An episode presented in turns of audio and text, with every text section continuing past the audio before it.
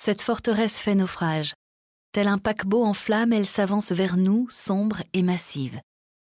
Remuant l'écume devant lui, le bâtiment s'apprête à sortir du cadre de la toile dans des volutes de fumée âcre.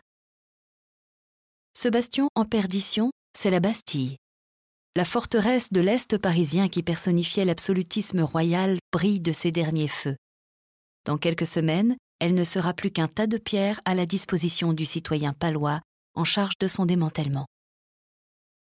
Tentons d'y voir plus clair dans l'entreprise de démolition du colosse dont la monarchie avait par ailleurs déjà décidé la disparition. Hubert Robert, peintre connu pour ses paysages d'histoire et ses tableaux de vestiges, donne à cette scène une dimension à la fois colossale et emblématique. Regardez les proportions gigantesques de la prison. Elles sont largement exagérées. En réalité, la Bastille était beaucoup moins haute que dans le tableau. L'éclairage contrasté de l'édifice frappé par la lumière de l'aube renforce l'effet dramatique.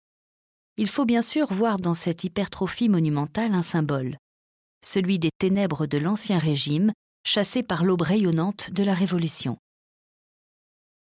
D'autres effets de lumière concernent les personnages situés au bas du tableau.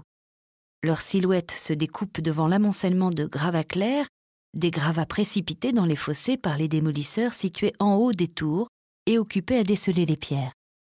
À chaque chute, on se prend à imaginer les clameurs de ces nombreux bénévoles qui participent à l'opération.